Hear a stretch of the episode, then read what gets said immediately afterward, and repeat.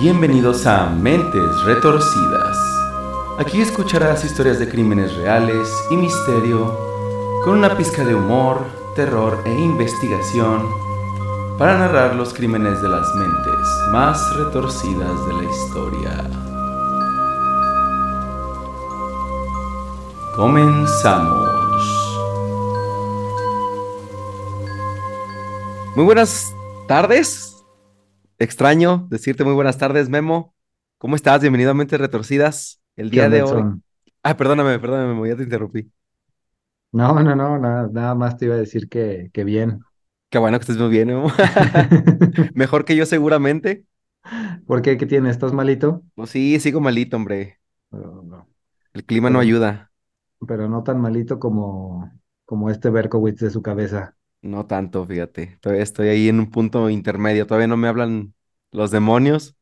Entonces, bueno, poquito. Digamos que te hablan, pero todavía no te piden que mates. Sí, todavía no piden sangre.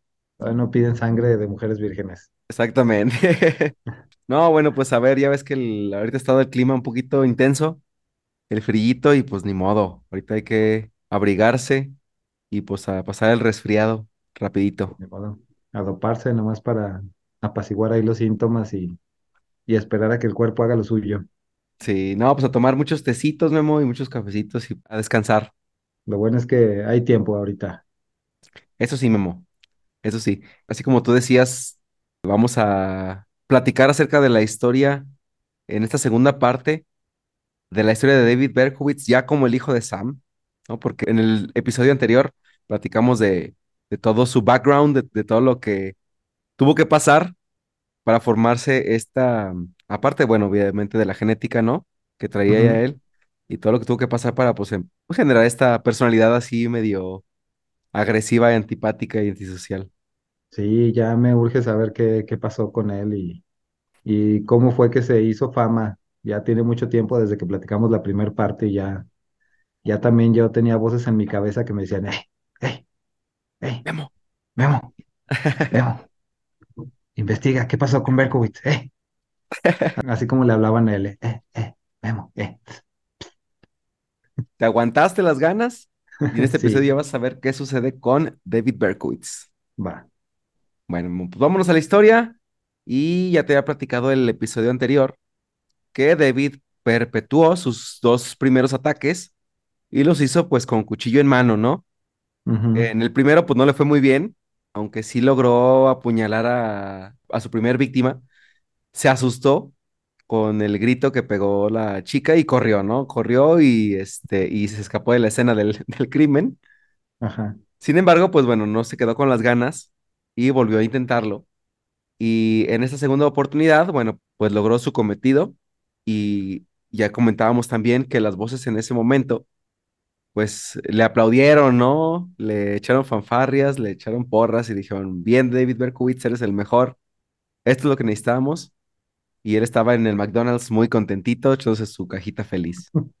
Es cierto, ¿verdad? Que estaba todo con sus patitas, las movía así bien felicito, ¿eh? Ahí en las, en las periqueras altas ¿eh? que le colgaban los pies. Y nomás estaba acá, joy, joy, joy, joy, joy, joy, joy.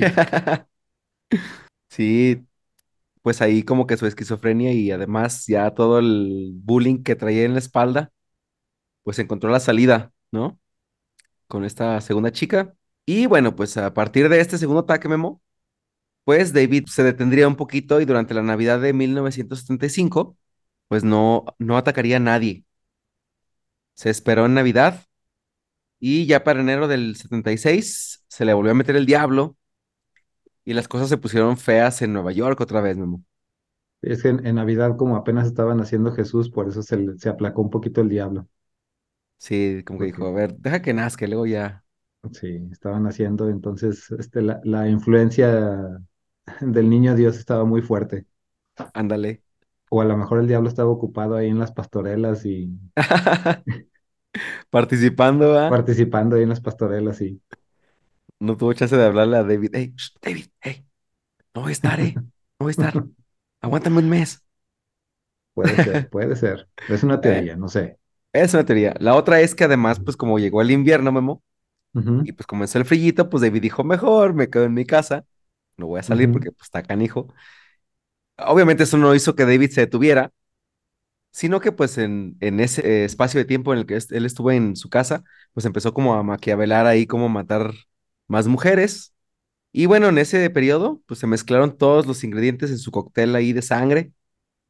Y David comenzó a sentirse pues más paranoico. Y entonces su esquizofrenia pues también se agudizó, ya por todo el hecho también que no salía, de que no tenía como pues esta válvula de escape que tenía antes. Y por consecuencia pues su propia percepción de la realidad también empezó a torcerse, ¿no? Ya se hizo ahí el caldo, el menudo y el bolo navideño de todo lo que te imagines que trae David en la cabeza. Una vez más se le Una cocinó ahí el, híjole, el ponche, ya que estamos en épocas navideñas. el, el bolo alimenticio macabro.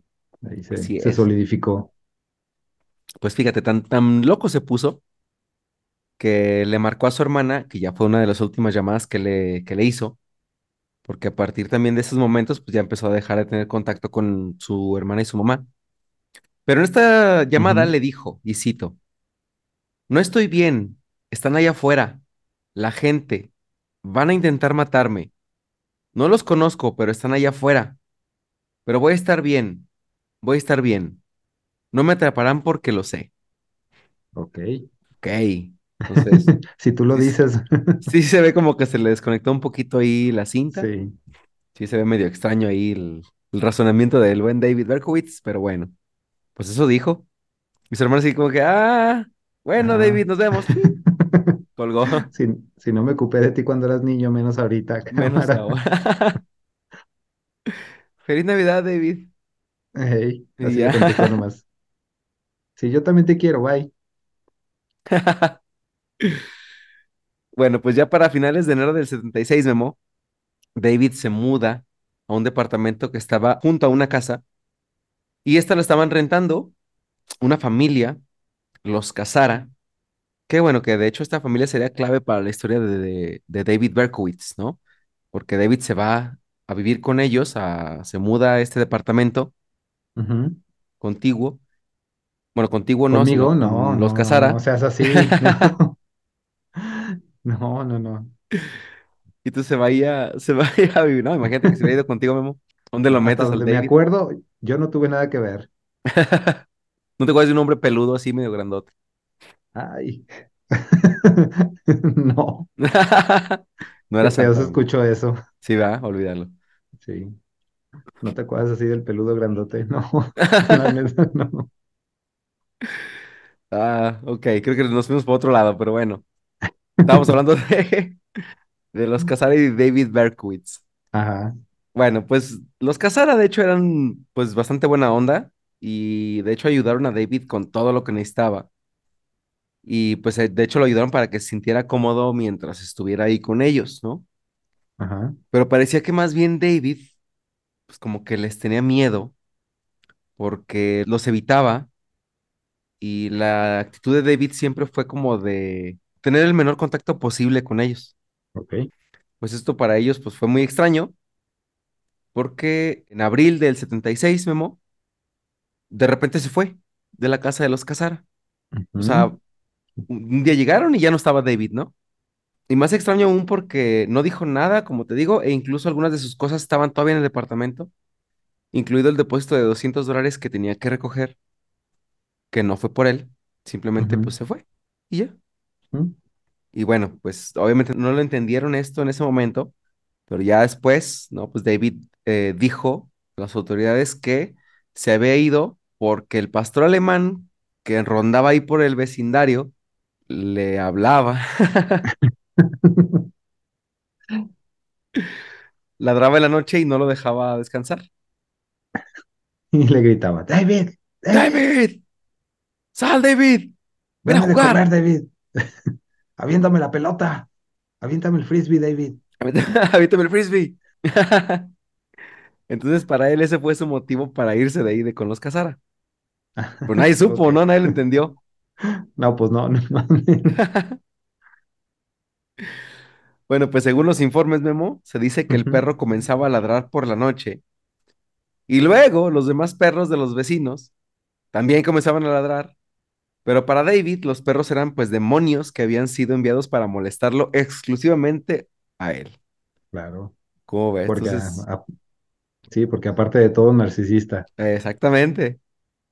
Sí, ese pinche perro en la esquina, pero no, me está ladrando para que yo, para que yo me moleste, ¿no? Para no dejarme dormir a mí. Sí. Aparte de esquizofrénico, narcisista. O si no, ¿por qué dice David? Por si no, ¿por qué David? ¿Por qué está diciendo mi nombre ese perro? ¿Ya ves? Sí soy yo. Sí, Aparte de las mujeres, también los perros me odian. Maldita sea. Segu- seguramente las mujeres mandaron a los perros. O el diablo mandó a las mujeres que también mandaron a los perros. Y los perros Porque, mandaron las voces que traigo en la cabeza, maldita sea. porque, ¿por qué no? ¿verdad? Ya todo se puede. Sí, ¿ah?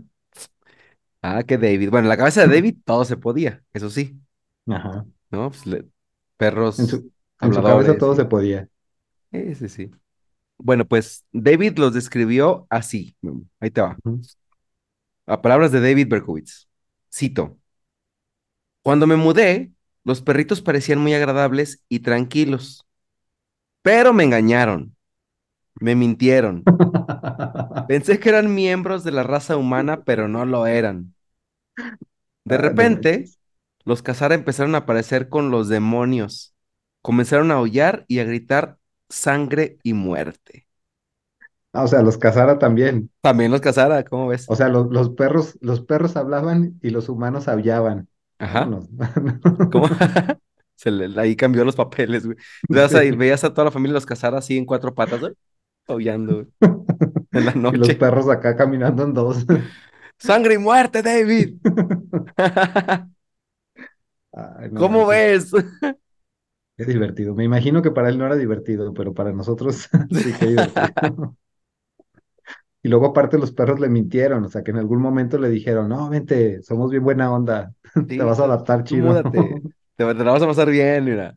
No ladramos en la noche, te lo aseguro. Y de repente, tómala, güey. En la primera noche, ¿verdad? David. Ey, David, shh, hey, David, soy el perro. Y los cazara acá. Todos los papeles todos cambiados, ¿verdad? Sí. Y la culpa de todo la tienen las mujeres. ¿Cómo no? Porque lo odian. Porque me, me odian.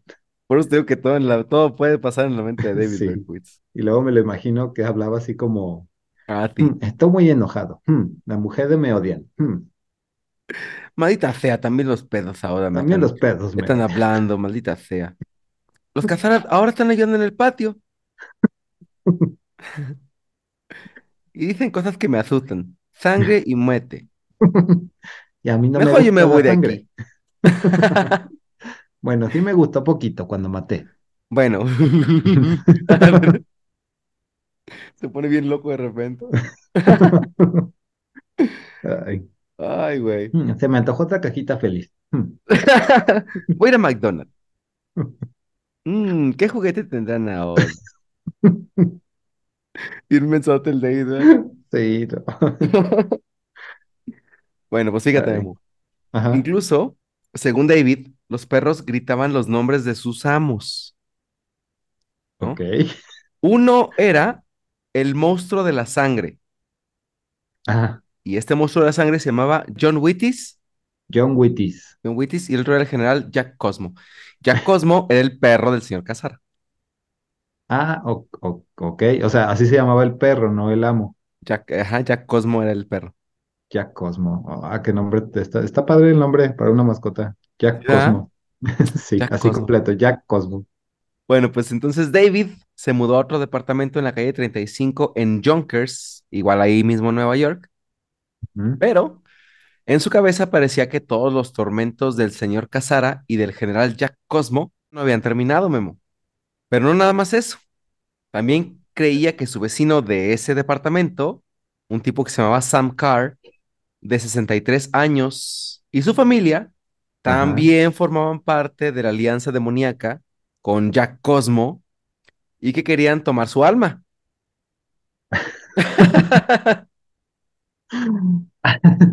Ay, canijo, de repente me pierdo. Manches. Es que todos los vecinos donde se iba mudando Ajá. estaban ya confabulando, según él, hacia, pues sí, hacia para al daño infierno, güey. y, ajá, y quedarse con su alma, claro. Ay. Y para acabarla de chingar, Memo, don Sam Carr también tenía un perro labrador llamado Harvey que todo el tiempo le ladraba a David. Ah, Ya, pinche David le llovía sobre mojado, güey. O sea, se pobrecito, iba ¿no? de, per- no sé, hubiera buscado un lugar donde no hubiera perros, no sé. Digo que está medio complicado, ¿verdad? Pero, pero mínimo, Pues aunque le hubiera invertido un poquito de tiempo. El tiempo que le invertía a sus teorías todas locas, que le invirtiera mejor en buscar un lugar sin perros. Ándale. Bueno, pues ya tenemos al- a, los Casara, Ujú, a Sam Carr, ¿no? Bueno, los, los Casara con su perro Jack Cosmo y a Sam Carr con Harvey, que es su perro también labrador, ¿no? ujú. Ok, Ok. bueno. Pues en la mente de David, Sam, su nuevo vecino, y su perro Harvey eran los demonios más fuertes bajo el mando del general Jack Cosmo. O sea, ellos estaban a la orden de el perro de los Casara, Ok. ¿sí? Ok, Va. ok. Ajá.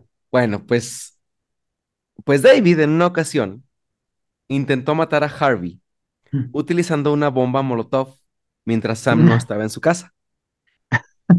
Ay, cabrón. O sea, no, no es de los que les echa veneno o así, les da güey. una bomba, va. Una bomba. Sí, pues que para él eran demonios, imagínate. Dijo, Sí, no, mejor sí. que no me vea porque capaz de que aquí me chupa el alma y adiós.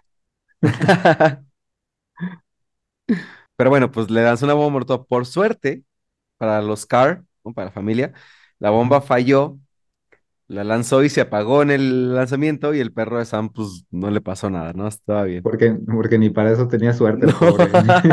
Se le cebó suerte este se le cebó la bomba. Ah, pobre David, bueno. Sí, estaba haciendo sus intentos de, de librarse de los demonios, ¿no? sí. Bueno, y David, bueno, pues como ya era su costumbre, pues se fue del departamento. Dijo, no, mejor ahí nos vemos. Ya cuando se le cebó la bomba, dijo, no, ya. Se fue, güey, se fue. Bueno, pues cuando David se va del departamento, las voces regresaron más intensas que nunca. ¡Eh, David! ¡Eh! Ya le hablaban ya a gritos, güey, pues ya. No te vayas, de todos modos sabemos dónde vas. Eh, te estamos siguiendo, David. ¿Viste la película de It Follows? Sí, sí la vi, buenísima. Bueno, a mí me gustó mucho esa película. Yo creo que así se sentía el David, ¿verdad? Sí, imagínate. Ay, no manches, ser una sensación bien terrible. Sí, está cañón. Te tienes que estar moviendo constantemente y, y desconfías de todo mundo. Exactamente.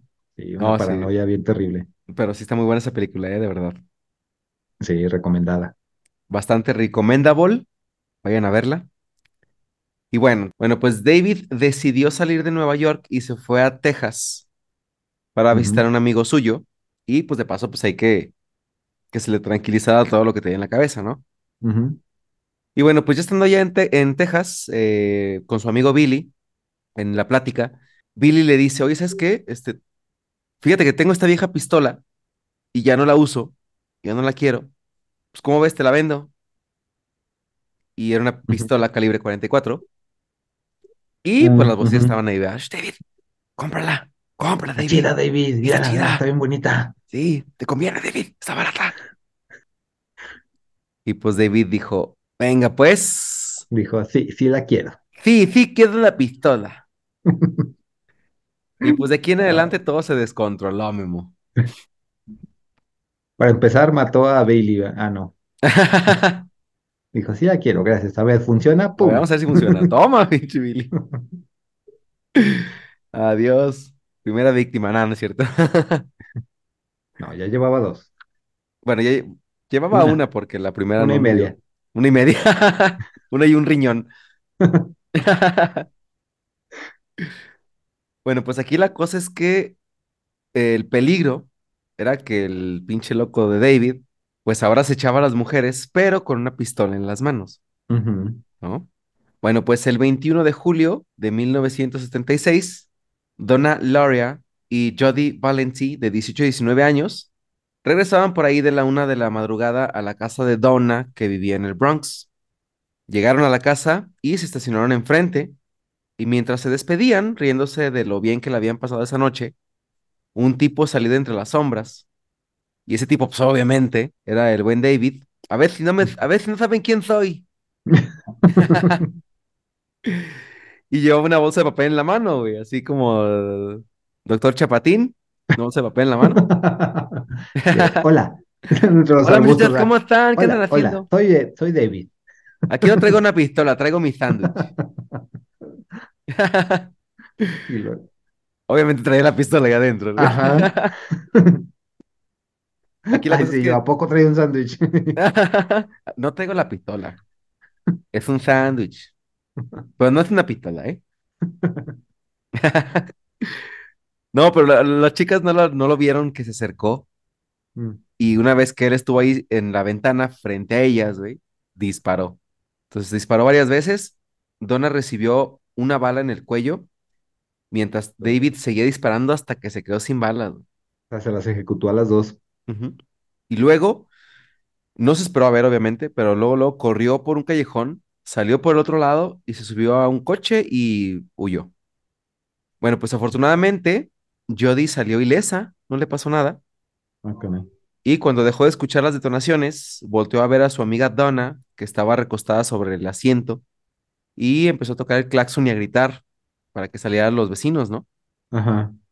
El ruido despertó al papá de Donna, que bajó corriendo hacia el coche, y bueno, pues vio a su hija, pues no manches, en shock completamente, ¿no? Horrorizado.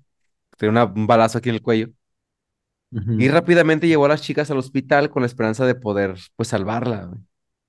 Pues lamentablemente su hija Donna Loria se desangró y en el camino, pues, murió, no ni siquiera llegó al hospital. Pues ahí está la primer víctima de, ya con la pistola, ¿no? De Ya con la pistola, sí.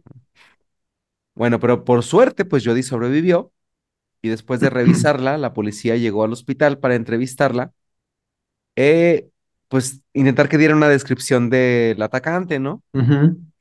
Pero pues entre el shock y la noche, como que pues no lo, no lo recordaba muy bien y pues no dio una descripción muy, muy certera. De hecho, ni siquiera se tomó en cuenta la, la versión que dio ella porque vieron que no, no, como que no, no Sí, daba no lo, no lo, no lo había ubicado, no lo había podido ubicar, seguramente. Sí, así es, como que dijo, no, creo que mejor volvemos después, ¿no? Bueno, pues luego los agentes fueron a la escena del crimen y encontraron pues los casquillos de, del ataque y se dieron cuenta pues que eran calibre 44, ¿no? Sin embargo, esta fue la única prueba que se encontró y se resolvió que esto había sido un crimen de equivocación de identidad, o sea, iban a matar a otra persona y se echaron a las chavas por equivocación, ¿no? Así es como Caso cerrado.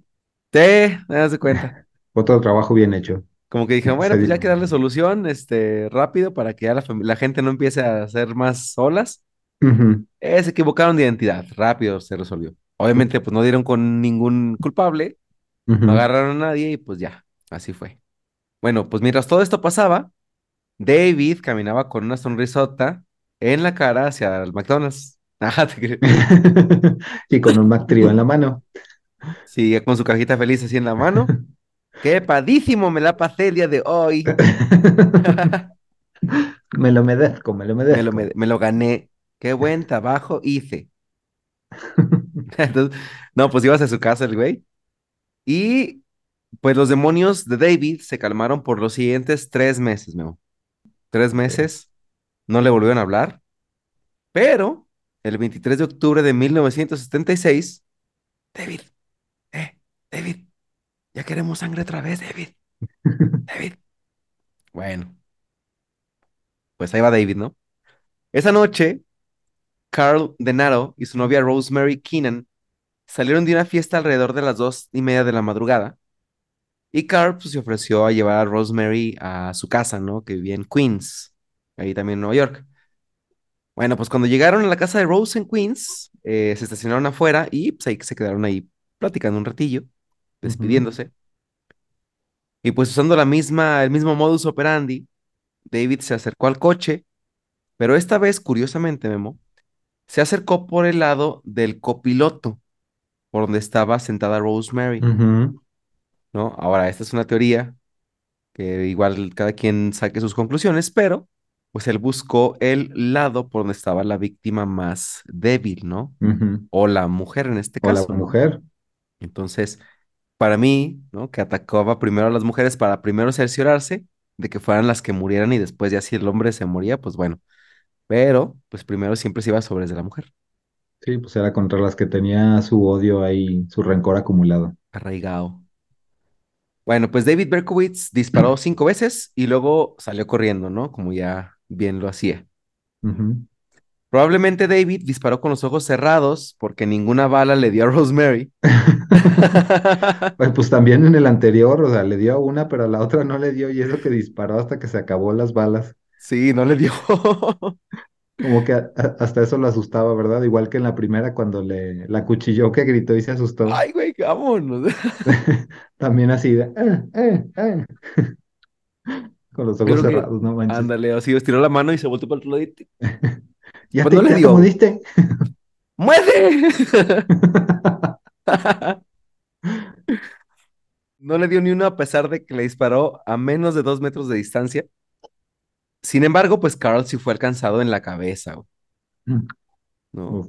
Ahora, Rosemary lo llevó al hospital y Carl fue operado de, de urgencia. Y afortunadamente él sobrevivió y se le tuvo que colocar una placa metálica, ¿no? Para que cuando le dispararan otra vez le rebotaran las balas. ¿no? Sí. Ahí sí dijo, ya, si te vuelven a atacar, güey, no te preocupes. Tú lo vas a matar a él. Ya bien reforzado. Sí, estás reforzado. Aquí lo malo es que cuando entres a las tiendas, pues va a pitar, güey. Ni modo. Unas por otras. Cuando vayas al aeropuerto te van a detener, pero bueno. Todo Pero tiene ya precio, en la cabeza no te vas a morir. Ándale. Bueno, pues después de este ataque, las voces de David se cayeron por un mes más. Pero pues a partir de, de este momento, pues David volvió a atacar de nuevo. Y otras dos chicas, Donna de Masi, de 16, y Joan Lomino, de 18, volvían a su casa en Queens después de ver una película. Se fueron al cine a ver una película y este, ya regresaron a su casa. Y estaban paradas en la, en, en, pues una parada del autobús cuando notaron que un hombre las miraba fijamente desde el otro lado de la calle. Estaba David allá atrás viéndolas, ¿no? Pues obviamente las chavas en la noche dijeron, no, cabrón, vámonos. Y no lo pensaron dos veces y se alejaron caminando, pero pues David iba atrás de ellas, güey. Las siguió. Ajá. Bueno, pues el tipo las alcanzó y se disculpó por haberlas asustado y luego les dijo que estaba perdido. Es que no sé dónde estoy, les dijo David, ¿no? Y las chicas dijeron, ah, ok, no manches, pensábamos que eras un asesino. Y entonces le empezaron a dar instrucciones, ¿no? Ajá. Y en eso, cuando empezaron a dar instrucciones, el pinche David sacó la pistola y ¡muere otra vez, ¿no? Y les disparó, güey. Che David, no manches. Bueno, pues curiosamente, la familia de Joan vivía bien cerquita de ahí de la parada del autobús y escucharon los disparos, güey. Ah, caray, qué coincidencia. Alcanzaron a escuchar los disparos y pues salieron a investigar y encontraron a las chicas eh, en la parada del camión heridas y las llevaron al hospital. Afortunadamente también aquí ambas sobrevivieron, pero Joan quedó paralizada de la cintura para abajo, Bueno, bueno. bueno, Che, seguramente otra vez disparó acá sin voltear. ¿no? sí. El peor Podemos, asesino de la historia. sí, güey, podemos decir que ya no correrá peligro. Ah, Mamón. Pobrecita. O corrió con mucha suerte, ¿no? No es cierto, Joan. Si es que nos escuchas en algún momento, no es cierto. Sí, el doctor así, de- los papás, díganos cómo está nuestra hija.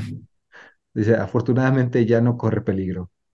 Ni vuelve, ni, co- Ni corre con las ni co- piernas. ni corre. Ya no correrá peligro, ni correrá para nada, nunca más. Corrió con buena suerte. Chistes negros, pero bueno, sí, ya, no es cierto, ya. no es cierto, Joan. Ok, muy buen trabajo, doctores. Salvaron la vida de dos chicas. Ah, Un aplauso para ustedes. Bueno, pues la, la policía fue a la escena de nuevo a investigar, a hacer su chamba. Y una vez más encontraron casquillos calibre 44, ¿no? ¿Coincidencia? ¿Quién sabe?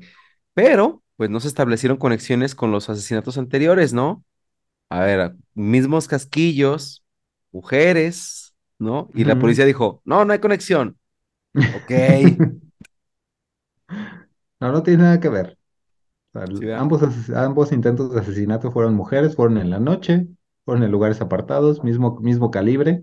Nada que ver, no Nada que ver. Bueno, pues la policía en este caso concluyó que fue un asalto fallido. Ah, bueno. Como que ya estaban sacando, soltando este verdictos a lo güey. Sí, a ver, a ver, déjame saco de mi bolsa aquí de ¿cuál nos falta? ¿Cuál nos falta? ¿Ahora cuál es? Ándale acá su. Sí, cómo no, aquí su bolita de bingo, ¿verdad? Su huevito Kinder así. ¿Qué salió? Asalto fallido, perfecto, este es. Su cartita del Monopoly. Eh, este, verá. Pues así lo concluyó la policía, las iban a asaltar y pues no se dejaron y las mataron. Ok. De hecho, Memo, hasta el 30 de enero de 1977, la policía empezó a atar cabos, como que dijeron, ah, caray, o sí será. Hasta un año después, uno que no tenía nada que hacer dijo, "Mm", y seguramente le, seguramente le dijeron, este, no, estás despedido. Y me dijeron, no, que el peor investigador de la historia. No, bueno, pues esa madrugada los detectives Joseph Coffey y el capitán Joe Borelli recibieron una llamada para reportar el ataque de otra pareja. Ellos eran John Deal y Christine Front. La pareja fue atacada después de regresar de una galería de vinos alrededor de la medianoche, Memo. Ok, Luego entraron a su coche, inmediatamente escucharon detonaciones y las balas pues atravesaron el coche e hirieron a Christine dos veces. Ahora, John trató de hacer señas a los autos para pedir ayuda, pero pues nadie se detuvo, güey. ya me imagino. Sí.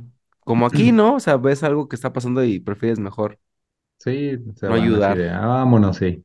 Sí, va, mejor te No, no vaya a ser que me vaya a tocar algo a mí también. Ándale. Pues en este caso, imagínate, ya cuando tienes una pistola de por medio, pues sí dices, ay, güey, ayudo o me gano un balazo también. Ujú, Bueno, pues eh, algunos vecinos que vieron el ataque sí llamaron luego, luego a, a una ambulancia, pero pues lamentablemente en este caso Christine murió en el camino al hospital. uf. Bueno, pues cuando el detective Coffey y el capitán Borelli investigaron la escena del crimen, pues, ¿qué crees? ¡Tarán! Casillos calibre 44, Ah, ¿no? yo pensé que habían conclu- que habían concluido una vez más que no tiene relación con otros Ey. casos. ¿Qué fue esta vez? Ah, tráfico de drogas. De cualquier cosa. Sí. No, bueno, pues Joe Borelli envió los casquillos al laboratorio para hacer el estudio de balística y luego regresaron los resultados confirmando de que se trataba de la misma arma que pues los anteriores ataques, ¿no? Ya habíamos dicho que pues de estos casquillos al girar dejan la huella de la, del barril de la pistola y pues traían exactamente la el mismo barrido, pues eran como las huellas dactilares de la pistola, pues obviamente los, todos los casquillos venían de la misma pistola. Bueno, aquí el asunto es que ninguna de las víctimas estaba relacionada entre sí y esto hizo pensar que se trataba de un asesino eh, pues al azar, ¿no? O sea, que mataba pues a quien fuera, como fuera, ¿no? Esto pues obviamente complicó la investigación porque pues no sabían quién sería su próxima víctima y pues establecieron mejor, iniciaron una investigación sobre lo que llamaron o el que llamaron el asesino de las 44, porque justamente eso es lo único que sabían, que utilizaba balas calibre 44. Bueno, pues entonces la policía comenzó a investigar a todos los propietarios de armas de ese calibre registrados en Nueva York, pero pues ninguno coincidía con las descripciones ni con el área, ni en donde fueron atacadas las víctimas, ni pues con nada, básicamente, ¿no? Ok. Entonces, pues realmente no había nada. Bueno, luego, el 8 de marzo de 1977, Virginia Voskerichian, Voskerichian, Ok. Virginia Virginia. Voskerichian, Virginia, ok, Virginia Bosques regresaba a su casa de la escuela que estaba a una cuadra de donde Christine Front fue asesinada, Ajá. muy cerquita, ¿no? Bueno, pues David salió de la nada y le disparó en la cara a quemarropa, güey. O sea, ya ni siquiera preguntó, ya vámonos, ¿no? A lo que voy, imagínatelo saliendo nomás acá. Toma, toma, toma. eh. De nuevo. Y entonces, pues como ella venía a estudiar, güey, lo primero que hizo, digamos, como el impulso fue, pues lo, lo que traía en la mano se lo puso, que era un libro, Ajá. se lo puso frente a la cara para protegerse, pero pues la bala atravesó el libro y pues ella murió al instante. Uf. Pero en esta ocasión, David fue visto por varias personas cuando él huía de la escena en un bocho amarillo. Ajá. Coincidencia, porque pues a mí lo mismo le sucedió a Ted Bundy, ¿no? Ted Bundy, sí. Que se- lo primero que se le ubicó fue el Volkswagen amarillo. Sí. Bueno, pues incluso agentes de una patrulla también vieron a David Berkowitz huyendo, pero pues decidieron quedarse mejor a ayudar a la chica Mm. que ir a seguirlo, ¿no? Ujú. Bueno, pues 11 días después, el 19 de marzo, la policía dio una conferencia de prensa y anunció que estaban siguiendo la pista de un asesino en serie que tenía como objetivo a las mujeres, utilizando una Magnum 44 y conduciendo un bochito amarillo. Entonces ya como que se iban uniendo las pistas, ya tenían un poquito más datos. Todavía no había Este, nadie que, que, que hubiera dado algún retrato, alguna descripción. Nada, Memo, Ah. nada. O sea, todavía no se les había visto ni siquiera bien y las pocas víctimas que, que sobrevivieron, pues ni siquiera, unas no lo vieron y otras no recordaban entre el shock y todo lo que había pasado, no la recordaban bien. Aparte, pues atacaba de noche y la misma oscuridad pues lo tapaba un poco, ¿no? Bueno, pues cuando sale esta rueda de prensa, David Berkowitz pues se lampareó, se sintió como un rockstar y empezó a guardar recortes de los periódicos donde, donde aparecían sus asesinatos, ¿no? Donde hablaban de él y dijo, y ahora sí, híjole. lo logré.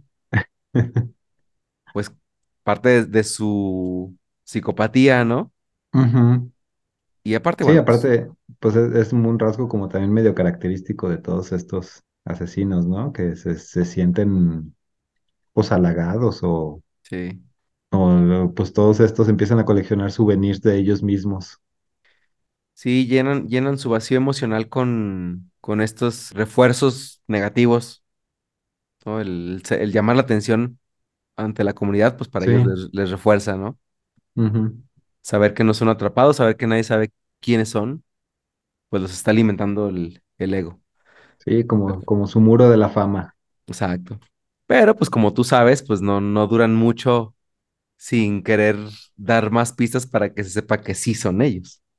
Sí, sí, sí. Ya ha pasado en... este, sí, sí, sí, que, se- que se sepa más y más de ellos. Así como que llega un momento en el que el anonimato ya no les es este, suficiente y ya necesitan que lo reconozcan. Sí, como que ese es un rasgo bien eh, que comparten muchos en común, ¿no? O sea, todos empiezan a ser así, sí, obviamente, bueno, se van descuidando poco a poquito en sus ataques, pero los que son anónimos, cuando no tienen pistas, empiezan a dejar más cosas, o sea, empiezan a soltar pistitas por ahí a propósito como para que pues sepan un poquito más, empiecen a tentarlos, ¿no? A tentar a la policía. Bueno, pues obviamente David no fue la excepción. Y bueno, pues eh, primero eh, llenarse de ego con, con sus, eh, pues con las noticias que veía en la televisión, con los ujú. periódicos que, que sacaban sus historias, ¿no? Pero, pues por otro lado, también David se sentía pues atormentado por los ladridos del perro de su vecino, de Sam Carr, ¿te acuerdas, no? Seguía. Sí. Del perro Harvey.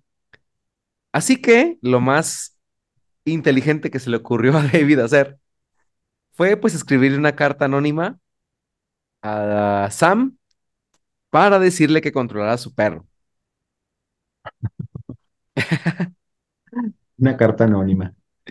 Sam, no te voy a decir quién soy, pero ya bájale a tu perro. Dile que ya se esté quieto. Sam, no soy tu vecino de arriba. Digo, obviamente el- a, a Sam ni le importó, ni le interesó y la hizo bolita y la tiró. Ajá.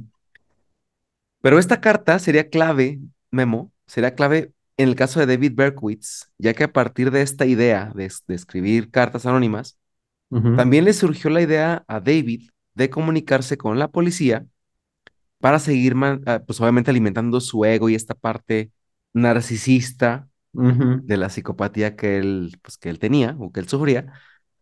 Y dijo, ah, pues mira, me parece buena idea. También le voy a escribir a la policía cartas anónimas, ¿no? Para ir dejando, soltándole pistas. Entonces, esto sí sería un punto, un breaking point aquí en la historia de David Berkowitz. Bueno, pues casi un mes después, el 17 de abril, Valentina Surinay y Alexander Esau estaban estacionados en el Yadkin River Parkway cuando un bochito amarillo se puso al lado y el conductor disparó dos veces alcanzando a ambos chicos. La policía llegó rápidamente al lugar de los hechos, pero lamentablemente Valentina murió al instante y Alexander falleció más tarde en el hospital. En este ataque los dos murieron. Los dos fallecieron ahora sí. Sí, pero aquí lo, pues, vamos a decir importante o lo inquietante fue que David dejó una carta a la policía y es la primera carta que, o la, eh, digamos como la primera forma de comunicación entre eh, el asesino de las 44 y la policía, ¿no? Y en su carta David decía, y cito, me duele profundamente que me llamen un detractor de las mujeres. No lo soy. Pero sí soy un monstruo. Soy el hijo de Sam. Entre algunas otras cosas menos importantes, ¿no? Lo voy a leer con la voz de David Sí, sí, claro, tiene que ser para que veamos cómo lo que está pasando en su cabeza, ¿no? Bueno, pues esta es la primera vez que David se refiere a sí mismo como hijo de Sam, hijo de Sam. que fue como se le dio a conocer y con el boom de los asesinos seriales, pues como se conoció, ¿no? Como el hijo de Sam.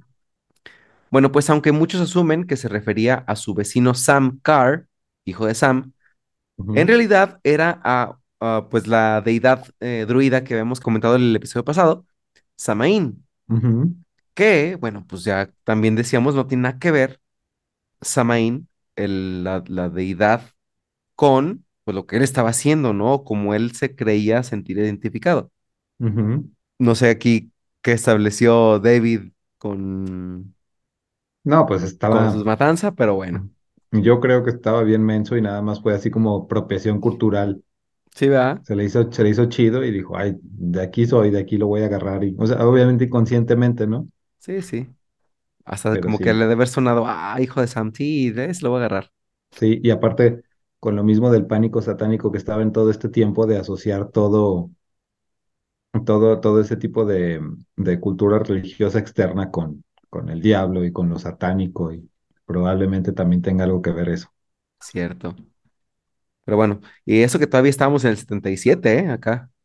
Todavía no estaba con todo el, pánico satánico. con toda su fuerza. Pero bueno, ya había empezado por allá un poquito.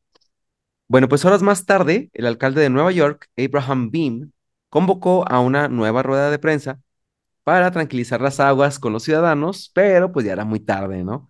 Los noticieros dieron a conocer el contenido de la carta primero, antes de que lo diera el alcalde, y pronto pues todo Nueva York entró en pánico por el supuesto hijo de Sam, ¿no? Que hasta el nombre hasta dijeron, no manches. Y tanto que las mujeres pues ya no querían salir de sus casas, dijeron, no manches, no, nos van a matar porque ya sabían que las víctimas pues eran Sí, pues la en su sí, mayoría sí, mujeres, ¿no? Sí, no, y con razón, digo, sí se entiende. Sí.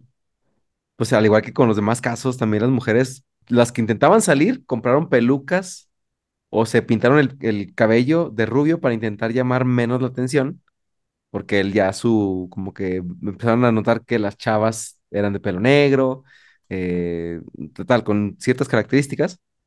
Sí. Y al final de cuentas, la paranoia pues hizo que los vecinos se quedaran despiertos toda la noche, pegados al teléfono y denunciando a cualquier persona que pasaba frente a sus casas caminando a la noche, ¿no?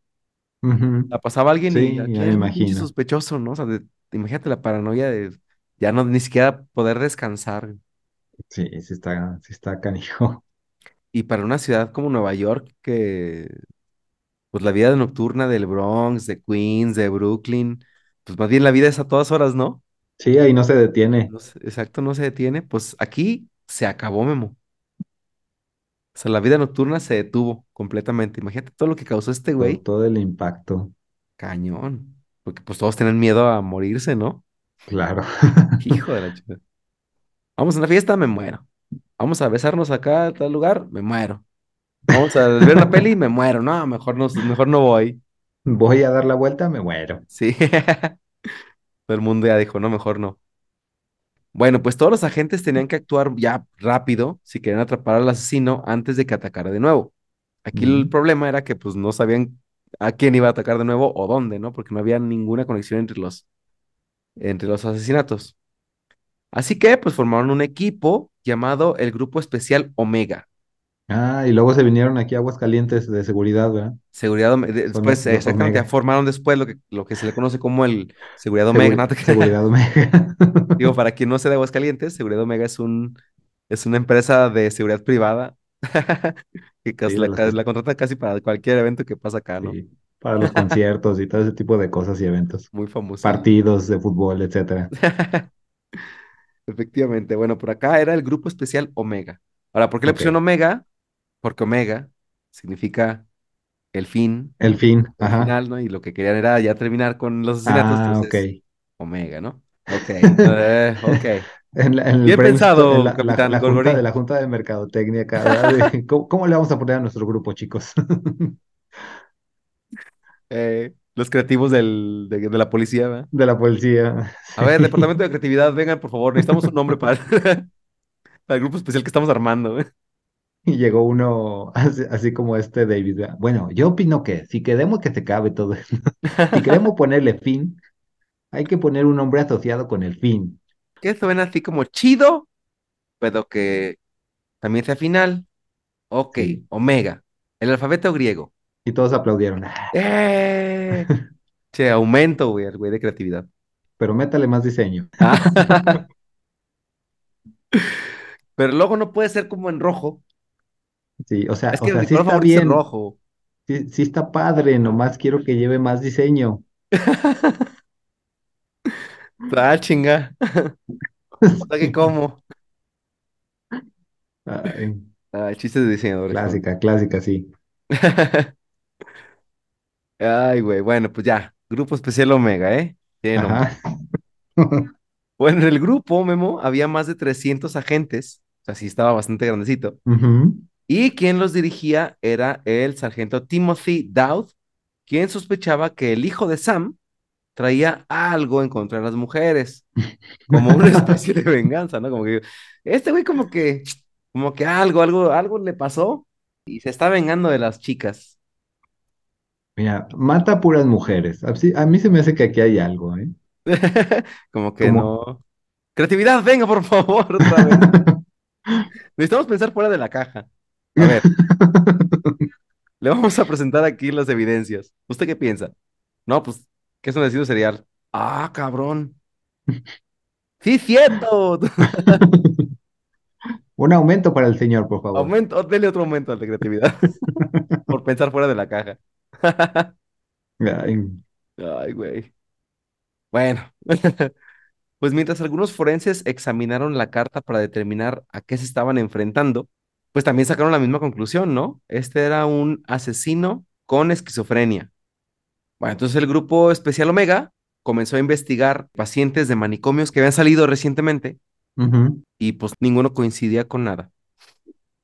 Bueno, pues dos días después de los asesinatos, Sam Carr recibió otra carta anónima en su correo para eh, pues quejarse de nuevo de Harvey, del perro. Ahí te va la segunda carta de- del buen David, ¿eh? A ver, Ay, híjole, agárrate, Memo. déjame pongo cómodo. Sí, Presiento que me va a dar risa. sí, ok. ¿Listo? Sí. Ok. Le he pedido incansablemente que ese perro deje de aullar todo el día. Sin embargo, sigue haciéndolo. Le he suplicado. Le dije que su perro está destruyendo a mi familia. No tenemos paz ni descanso. Ahora sé qué clase de persona es usted y qué clase de familia tiene. No siente amor por ningún otro ser humano. Usted es un egoísta, señor Cass. Mi vida está destruida, Oda, y no tengo nada que perder. Puedo ver que no habrá paz en mi vida ahora. Atentamente, no soy David Berkowitz. Alguien que no es David Berkowitz. Eh, alguien más menos David Berkowitz. ¿Cómo No me queda más que ser la gata bajo la lluvia. Hmm. No, pues ya, quejóse, quejóse. Y pues ni modo, aténgase a las consecuencias, señor Carr, porque ahora sí David va en serio. Es que le destruyeron la vida, pobrecito. Sí, güey. No tiene paz ni tranquilidad en su vida. Y esta vez, pues el Sam como que sí se lo tomó en serio y dijo, ah, caray. Entonces se asustó, güey. Dijo, por cualquier cosa, y mejor habló con su familia y les dijo, ¿saben qué? Pues me llegó esta carta, ¿cómo ven qué hacemos? Y la familia le dijo, no, pues llévala a la policía, mm, entrégala, ¿no? Y bueno, pues en lo que pensaba qué hacer, pasaron 10 días y el 29 de abril de 1977, Carr, que estaba ahí el- en su casa, escuchó un disparo y este disparo sucedió en el patio trasero de, de su casa. Y cuando salió, vio al labrador, a su perro labrador negro, a Harvey, este, con el disparo. Ah, herido. qué mendigo. Entonces inmediatamente pues, lo agarró, lo llevó al hospital y afortunadamente Harvey sobrevivió al ataque. Y pues obviamente Sam Carr ya al ver que ya había una amenaza ya de este tipo, eh, Sí. llamó a la policía y pidió apoyo, pero los agentes apuntaron el reporte en su máquina de escribir invisible, como siempre Memo, y no le dieron seguimiento, güey, al ataque de Harvey. Que dijeron, ah, es un perro. Pues sí es lo que no entiendo, güey, o sea, si te atacaron con una pistola, independientemente que sea el perro o no, o sea, es con una pistola, pues eh, al menos investigas, ¿no? Sí, Oye, pues a claro. ver qué pasó, o sea, Yo digo, creo pues que el fueron con esa lógica. Así de, pero. ¿quién fue el herido? ¿Un humano? No, fue un perro. Pero lo atacaron con una pistola. Pero fue un perro, sí. Ah, Ah, bueno. entonces utilizaré mi máquina de escribir que está esto. Sí, Sí, güey, o sea, no, no encontré como por qué no le dieron seguimiento, pero pues les valió madre, güey, o sea, al, al por ataque eso. de, de Harvey. Solo porque fue un perro, pues. ¿verdad? sí. Bueno, al final la policía trabajaba sin descanso tratando de atrapar al hijo de Sam, pero, o sea, a pesar de que tenían todas estas pistas ah, en la cara, no daban, no las veían, güey, no daban con nada, güey. ¿Ya había llevado este chavo la carta a la policía y todo? No, todavía no, ¿O no? Ah, ok. todavía no. O sea, como que todavía estaba pensando si sí llevarla, no llevarla, o qué hacer con ella, porque no sabía Ujú. si era una broma, si era en serio. Y a partir de este ataque, pues ahorita vas a ver qué pasa más adelantito. Ok. Bueno, pues un par de días más tarde del ataque de, al- a la familia Carr, David decidió escribir otra carta y se la envió al columnista eh, de Nueva York del Daily Post, o sea, un diario bastante, bastante conocido en, este- en Nueva York. Él y el tipo se llamaba Jimmy Breslin. Ahora esto también, repito, creo que es nada más pues, seguirse alimentando el ego del pinche David, pero bueno.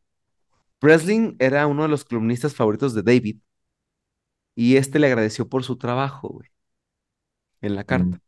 Mm. Ujú. Escribió, y cito, ah, y luego todavía fíjate cómo le dice, JB, le dijo JB, o sea, no le dijo Jimmy Breslin, ni Breslin, ni Mr. Breslin, JB, ¿no? Bien cuates. Ajá. JB, quiero decirte que leo tu columna y la encuentro bastante interesante. ¿Qué plan tienes para el 29 de julio? Bien, bien random. así. es que resulta que el 29 de julio era el aniversario del primer asesinato del hijo de Sam. Ah. Mencionó también, además, a Ujú. Donna Lauria como su princesa. Donna Lauria fue la, una de las chicas que también murió, Mm. la que matan fuera de la, fuera de la casa de su, de su papá. Y, este, y admitió que él fue quien le disparó en la carta. Obviamente también pues provocó a la policía deseándole suerte eh, en su captura. Y cito, dijo, por favor, informa a todos los detectives que trabajan en el caso que les deseo la mejor de las suertes y que sigan cavando, que sigan pensando en positivo y que muevan el trasero, que golpeen todos los ataúdes. Y luego, luego dijo, cuando me capturen, prometo comprar a todos los que trabajan en el caso un nuevo par de zapatos si puedo conseguir el dinero. Atentamente, el hijo de Sam. Prometo comprarles a todos una ¡Ah, cajita la feliz. voz, chinga! Les voy a comprar a todos un par de zapatos. Se lo prometo. Bueno, eso sí tengo dinero, obviamente. Si no tengo, pues Así no lo pensó, pero lo ya la escritura. Sí. No tengo dinero ahorita, pero... Y si más adelante tengo, pues sí se los compro. Es que así, así lo escribía, pero la policía lo leía como más amenazadoramente, ¿verdad? Ah, de verdad. Eh, Lo Lo, lo estaba leyendo con voz de policía, güey. Lo, sí, lo leían con voz de, les voy a comprar un par de zapatos. Pero no sabían que en la, en la cabeza de David estaba así. Ay, díganle a todos los detectives que les deseo mucha suerte, de verdad. Los quiero mucho a todos. Ay, bicho David. Bueno, pues Breslin obviamente no se esperó y envió la carta a la policía inmediatamente y se encontraron algunas huellas dactilares en ella.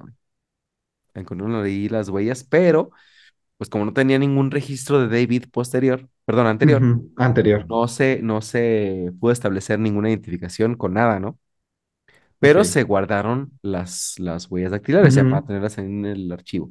Ahora, el 6 de junio de 1977, el New York Daily Post publicó la carta de David, eh, la carta que le envió David a Breslin, y Breslin le pidió al hijo de Sam que se entregara. Dijo, no, pues oye, ¿sabes qué? Pues ya entrégate, güey, o sea, estás causando un pánico aquí, terror, Ujú. pues entrégate en la columna, ¿no? Obviamente, pues esto no pasó. David la leyó y comenzó a enviar más cartas como el hijo de Sam. Esto como para establecer una comunicación ahí, ¿no? Ujú. Ahora, pues obviamente todo el mundo las vio. Sí. Además, le envió carta a los Casaras, a Sam Carr y a su vecino a- de abajo, a otro vecino que se llamaba Craig Glassman. Y eh, justamente este vecino, a Craig Glassman, en su carta anónima, David le dijo a, Craig eh, que era un esclavo bajo el mando del hijo de Sam y que si intentaba denunciar esta carta a la policía, sería asesinado. O sea, como que nada más estaba causando pánico de gratis. Sí, sí, sí, le gustaba, lo disfrutaba. Pues sí, aquí la cuestión es que cuando todos empezaron a ver las cartas, empezaron a notar, ah, chinga, pues las mismas características, Ajá. este, la misma letra. Entonces, como que empezaron a unir cabos, Memo. Ok. Ajá. Pues aquí la cosa es que Glassman, su vecino de abajo, se Ajá. paniqueó totalmente y sí se guardó las cartas para él y no le dijo a nadie, güey. Ah, amén, digo. No le dijo a nadie. Bueno, pues curiosamente los Casara recibieron la carta de David, pero firmada como Sam Carr. Mm, O sea, le echó la culpa a Sam Carr y le envió la carta a los Casara. Sí. Ya también estaba causando conflictos vecinales ahí. Exactamente. No, bueno, ya ves que ellos vivían en puntos completamente diferentes. Uno- unos vivían en Yonkers, otros vivían en, en otra parte de la ciudad. Y este, se- pero según él envió cartas entre ellos, ¿no? Pues esta carta preguntaba si Jack estaba bien después de haberse caído del tejado. La cosa es que Jack, pues no se había caído del tejado y decidieron buscar a un tal Sam Carr, ¿no? A ver quién chingos era, pues quién es este Sí, sí, sí. bueno, pues los Casara encontraron a Sam Carr y decidieron comparar las cartas porque ya ves que no, no, él estaba todavía pensando si llevarlas a la policía o no. Ajá. Pues todavía las tenía con él y ahí es como te digo que deciden comparar las cartas y descubrieron que eran bastante similares. Además, descubrieron que ambos habían tenido el mismo vecino. Sí, es, es lo que te iba a decir. El baboso estaba, o sea, al estar como que, no sé, al haber firmado la carta con el nombre de su vecino anterior, o sea, los confronta y pues empiezan a ver, a ver qué tenemos en común, pues que tienen el mismo vecino y las cartas, el vecino, ajá. Pues dan con estas coincidencias, ¿no? Y la última es que habían tenido el mismo vecino, el extraño de, pues, David Berkowitz, ¿no? Y Chan, chan, chan. Y empezó ahora Pues, sí la, donde la puerca torció el rabo. pues aquí empieza a torcer el rabo a la puerca. Bueno, pues entonces los Carr y los Casara deciden reportar el, sus conclusiones, ¿no? Al departamento de la policía de Yonkers. Y pues se asignan dos nuevos oficiales para que fueran a investigar justo este tema de las cartas. Ajá. ¿no? Fueron, tomaron nota y volvieron a la comisaría después de que ya checaron todas las cartas, todas las similitudes.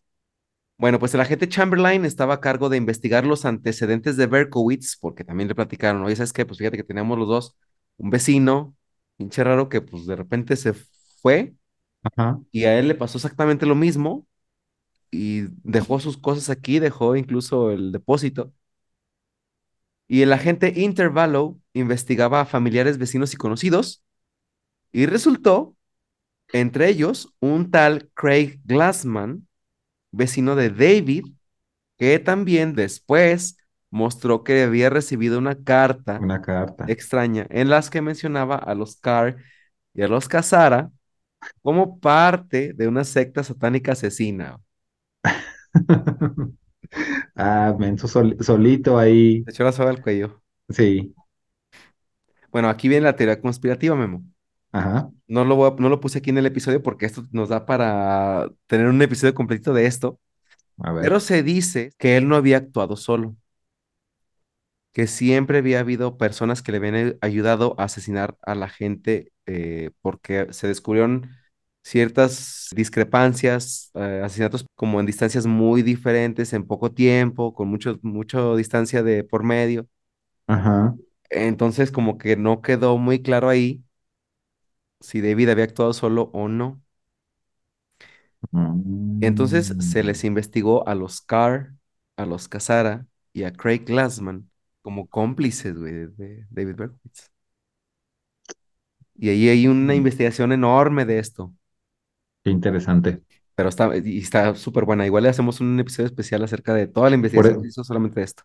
por eso el documental, no, no lo he visto, pero por eso el documental de Netflix se llama Los hijos de Sam. Exactamente, Ah, exactamente, porque precisamente se, se dice que no fue él solo, ¿no? ajá. Que había más. Entonces, David dijo que, que él pertenecía a la secta satánica junto con ellos. Ok. que Pero igual obviamente, tampoco hubo ninguna prueba ni nada como sí, sí, concluyente, sí, pues claro. no, Y aparte, como, como sufre de esquizofrenia, pues me imagino que también pierde mucho valor lo que declare. exactamente. Sí, pero sí hubo muchas curiosidades en el caso y en esa teoría. Sí, sí, sí. Qué interesante, digo. No, está súper interesante y creo que sí conviene poner, dedicarle uno especial a, a los hijos de Sam, Ok. ¿va? Bueno, pues todo parecía estar muy enredado, pero lo que sí estaba claro es que había una sola persona en el centro de todo, David Berkowitz, no había de otra. ¿no? Además, también se dieron cuenta, pues, que la cochera de David cuando ya fueron a ver, a ver qué anda, quién David. Ah, tiene un bochito amarillo, Ah, ya ahí dijeron, de aquí es. igual al que se vio en varios de los asesinatos del hijo de Sam. Ajá. Pero, pues aún con todas las pistas, David solo era un sospechoso más, ¿no? Y pues no lo vigilaban todo el tiempo. Bueno, este, esto le dio espacio a David para que el 26 de junio a las 3 de la madrugada se acercara a un auto que estaba estacionado afuera de la discoteca, de una discoteca en Queens, y disparó a través de la ventanilla a Sal Lupo y a Judy Plácido, quienes fueron alcanzados tres veces por las balas, pero afortunadamente ninguno resultó gravemente herido. Aquí lo malo, Memo, es que no lograron ver al atacante y se temía lo peor para el 29 de julio, que ya habíamos dicho, eh, cuando se, se Se celebraría, cumplía el, ¿no? Entre el comillas, o se aniversario. cumpliría el aniversario del, del primer homicidio del conocido hijo de Sam. Mm. Bueno, pues los periódicos estaban locos escribiendo columnas acerca de todas las teorías que tenían ahí, todo lo que podía Ujú. suceder ese- en esa fecha, y pues estaban ahí prediciendo más muertes. Pues la policía estaba tan desesperada de atrapar al hijo de Sam justo ese día que hasta pusieron coches señuelo con maniquíes adentro. Con Crash Dummies, ¿verdad? Sí, haz de cuenta, o sea, pusieron ahí los maniquíes adentro, los coches ahí como estacionados en lugares random de la ciudad Ajá. Mientras otros coches de policía los vigilaban desde edificios o desde habitaciones de cuartos, Ajá. por si había algún ataque y ellos ver, ¿no? Mira nomás todo lo que movió este cuate con sus tonterías. Sí. Bueno, pues total que llega el 29 de julio, Memo, Ajá. y no pasó nada. Afortunadamente, ¿verdad? No pasó nada y Víctor así como que, ah, chinga. No, pues esto dio un poquito de tranquilidad porque ya habiendo sacado una columna, Breslin, donde el hijo de Sam le había dicho, ¿no? Pues que el 29 de julio parecía que iba a pasar algo. Pues como que esto dio un poquito de aire de tranquilidad a la ciudad, pero pues obviamente les duró también muy poquito, ¿no? Bueno, pues dos días después, el 31 de julio, el hijo de Sam atacó de nuevo. Ah, perro. Bueno, pues esta vez disparó a Stacy Maskowitz y a Robert Violante en su primera cita. Y aunque ambos habían escuchado hablar del hijo de Sam, pues jamás pensaron que algo les pasaría a ellos y decidieron ir a pasear al parque de, en Brooklyn. De noche.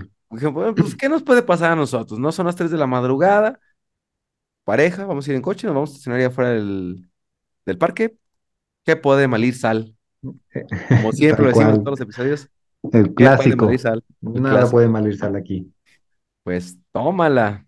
El clásico también a mí no me va a pasar. Ajá. Y error, horror. Híjole, sí Bueno. los mató. Pues Sam estaba atrás de ahí de un árbol así escondidillo con su bolsa del doctor Chapatín.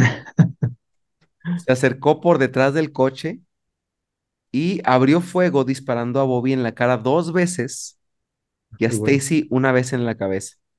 Los vecinos del lugar escucharon los disparos y volvieron a llamar a la policía pues inmediatamente, ¿no? Ajá. Robert, a pesar de los dos disparos en la cara, sobrevivió, pero pues perdió un ojo y solo le quedó el 20% de la visión del otro. Del otro. Ah, pues prácticamente nada, ¿no? Ajá. Pero pues Stacy murió 38 horas después en el hospital. No, no alcanzó a sobrevivir. Ahora, la buena noticia de todo esto, Memo, ¿Hay una buena noticia? hay una buena noticia de todo esto. Ajá. Pues es- este fue el ataque final del hijo de Sam. Ah, Bueno, pues tras este último ataque, Nueva York exigía ya acción. O sea, ya no había más, porque el miedo nomás no se iba ajá. y la gente ya estaba totalmente desesperada, güey. Sí, Pues con tenían que hacer razón. algo, que Hartos. hacer algo, ¿no? Entonces, bueno, pues la policía comenzó una búsqueda por zonas específicas. Dijo, vamos a ver, primero nos vamos a Brooklyn y solamente en Brooklyn, y luego nos vamos a Queens, solo en Queens, que es donde estaban atacando como más, ¿no? Y luego al Bronx y luego todo el Bronx, ¿no? Vamos a investigar así de calle por calle y así. Entonces los esfuerzos pues se volvieron masivos en cada una de las zonas. Se hizo un movimiento grandísimo, o sea, inimaginable lo que movió este güey en, en Nueva York. Y eh, repito, aún teniendo todas las pistas que ya tenían David Berkowitz, Sí. güey, pero bueno, Mejor viendo no tocar casa por casa, sí. ¿Usted es el asesino? No. Ah. Ustedes Te, te, David. Berkowitz, no. Ay, güey, pues es que se me hace increíble, güey. Se me hace increíble, pero bueno. Que hicieran todo esto cuando tenían al sospechoso número uno ahí, lo hubieran retenido, lo hubieran in- investigado, lo hubieran, este, entrevistado, algo, no sé, bueno, Sí, hombre, esos, esos de Omega como que no, no va. más bien no le hacían honor a su nombre. Bueno, pues tres días más tarde, ahora sí, Memo, se publica un boceto del asesino y ese mismo día Chamberlain e Intervalo fueron a, a investigar a David Berkowitz. Bueno, pues se encontraron que también coincidía con la altura y el peso del sospechoso, que pues todas las víctimas decían es así, así, así, y mide tanto. Pues coincidía todo eso. Ajá. Bueno, pues los agentes fueron a entrevistar al dueño del departamento donde vivía David y él les dijo que David pagaba sus facturas todo a tiempo, todo muy bien, que era muy cumplido y que tenía un trabajo estable en una empresa que se llamaba IBI Security, donde pues ya sabíamos que entrenaba a los, a los perros. Bueno, pues luego los policías llamaron a esta empresa. Ah, bueno, pues que necesitamos su historial laboral, le dice la policía de la empresa. Ok. Entonces, eh, descubrieron que empezó a trabajar como taxista. ¿Te acuerdas que al mismo tiempo, mientras entrenaba a los Ah, perros, trabajaba de taxista? Ah, bueno, pues sí. Su primer trabajo como taxista lo hizo conduciendo un bochito amarillo en julio del 76, que coincide, Memo, con el mismo año de los primeros asesinatos del hijo de Sam. Bueno, en este caso, que en ese momento se conoció como el del el asesino de las 44, Ajá. ¿no? Bueno, pues estas pruebas fueron entregadas al grupo especial Omega y les dijeron, a ver si ahora sí, cabrones. Ya todo empezaba a encajar así en su lugar, como piezas del rompecabezas. A ver, ahí está, ya. Ay, güey. Bueno, pues Cuando nadie lo esperaba, el caso por fin se aclaró con un testigo en la noche del ataque de Stacy y de Bobby. Es que lo que pasa es que puedes tener mil pistas, pero si no hay nada concluyente entre David y el asesinato, o sea, nada que Ajá. conecte, pues no hay nada, ¿no? Es como lo que decíamos con, con el caso de, del acosador nocturno, o sea, tenían las huellas, tenían todo, pero pues es que eso no era concluyente para decir que él había asesinado a todas las ah, personas, ¿no? En este caso pasaba lo mismo. sí, sí, sí, sí. No pueden agarrarlo nomás y acusarlo sin una prueba así concluyente, así contundente de que alguien lo vio o no sé. ahí. Exactamente, o sea, algo ya concluyente, Sí, decir y- sangre, este, algo genético o las huellas dactilares, algo, o un testigo, que en este caso fue lo que sucedió. Bueno, en este último ataque de Stacy de Bobby, hubo una persona llamada Casilia Davis y dijo que estaba paseando a su perro cuando vio a un hombre escondidito detrás de los árboles en el parque y que luego llegó a su coche después de un rato, tomó una multa que le habían puesto, la arrugó, la hizo bolita, la tiró al piso y se fue. Él, Ajá, o sea, ella lo vio a él que hizo eso, que exactamente, la multa. Ah, la hizo bolita. Era una señora metiche, como cual, Sí, sí, como, como muchas. Doña Chole, Afortunadamente en este caso. era mexicana de seguro. Sí, o sea, ¿quién, quién, quién va y agarra un papel que tiró el otro nomás ahí de chismosa? Pues bueno, pues esto dijeron los del Grupo Especial Omega. Ya chingamos, vamos a checar todo el récord de infracciones que pusimos ese día a esa hora Ujú, y pues empezaron a investigar todas las multas de tránsito y al mismo tiempo le dijeron a Chamberlain y a Intervalo, láncense ustedes a la casa de David Berkowitz. Y en eso les marca un tipo llamado Greg Glassman y les dice, ¿saben qué? Hay un incendio aquí afuera de mi casa, de mi departamento. Hay un incendio y vi que alguien arrojó ahí unas balas y como que para que estallaran. Eso dijo Greg Glassman, ¿no? Entonces, ah, chinga, Ah, pues, Chihuahua. ¿qué onda? Pues resulta que Greg Glassman vive debajo del departamento de David Berkowitz, ¿no? Ajá, Bueno, pues van ellos a investigar y afortunadamente cuando llegan el fuego ya se había apagado y Glassman pues no sufrió ningún daño. O sea, lo que había pasado aquí es que le echó las balas al fuego para que estallaran y probablemente hiriera o asustara a Greg Glassman, ¿no? Digo, no sé, aquí la motivación de David está un poquito extraña, Pero sí, es una manera muy random de... sí, sí, sí. Como el chiste era infundir terror, fuera como fuera, Ajá, ¿no? Bueno, pues Glassman obviamente estaba asustadísimo, güey. Y en eso, cuando, cuando llegan los, los agentes ahí a la casa, pues les dice, ¿saben qué? Es que yo recibí esta carta. Ah, chingatos, la ven y ven las otras cartas de, de los Casara y de los Carr y dicen, están igualitas, güey. ¿Quién es tu vecino? No, pues David Berkowitz. Y Pues ya. ya. Din, din. Bueno, pues luego, luego, Intervalo y Chamberlain recibieron un rastreo de la multa de tránsito de la que les había hablado Casilia Davis, ¿no? Y tarán, la multa era de David David Berkowitz. Y Y otra vez. Campanita. Que dijeron, Bueno, "Mm, no, no hay evidencia concluyente. ¿cómo ves? Ay, cabrón. Pinche grupo especial Omega, como que Por eso ahora se dedican a, por eso ahora se dedican a la seguridad en eventos. Sí.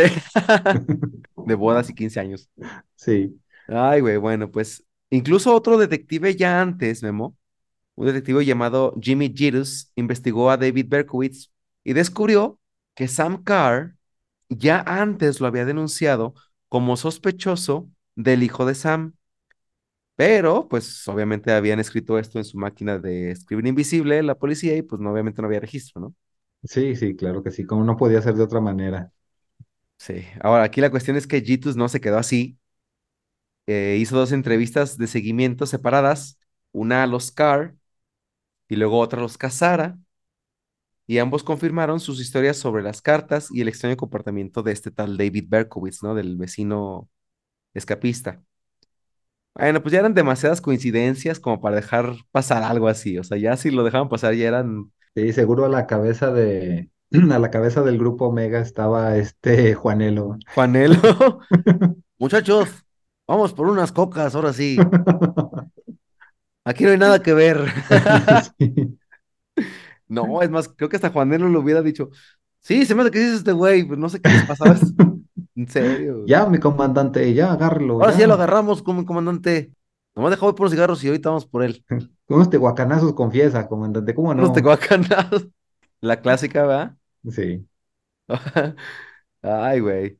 Bueno, pues entonces, Memo, pues los agentes del Grupo Especial Omega rastrearon a David hasta su casa en Yonkers, en Nueva York, y ahí se unieron junto con la policía estatal de Yonkers y además con los investigadores Chamberlain e Intervalo. Ujú. Entonces ya estaban todas las pinches fuerzas policiales, ¿no? Afuera comparando notas y determinando si sí era David o no era David su principal Sí. sospechoso. Por poco le hablaban a Joe sí, sí también. es. Entonces le dice este eh, Chamberlain y, e Interval, le dicen, es que, güey, necesitas tenerlo bajo custodia. O sea, mínimo, si sí es, ya mínimo, ya nadie más muere, cabrón. Ajá. ¿No? O sea, lo peor que te puede pasar es que no sea y pues más pistas, ¿no? Ya descartamos a este güey. Ujú. Bueno, pues entonces el 10 de agosto del 77, la policía puso vigilancia 24/7, ahora sí, sobre el departamento de David Berkowitz y todos los policías de Nueva York querían estar ahí para el arresto y dijeron, no, ahora sí, vamos a estar aquí para cuando salga el David Berkowitz y ver cómo se lo llevan.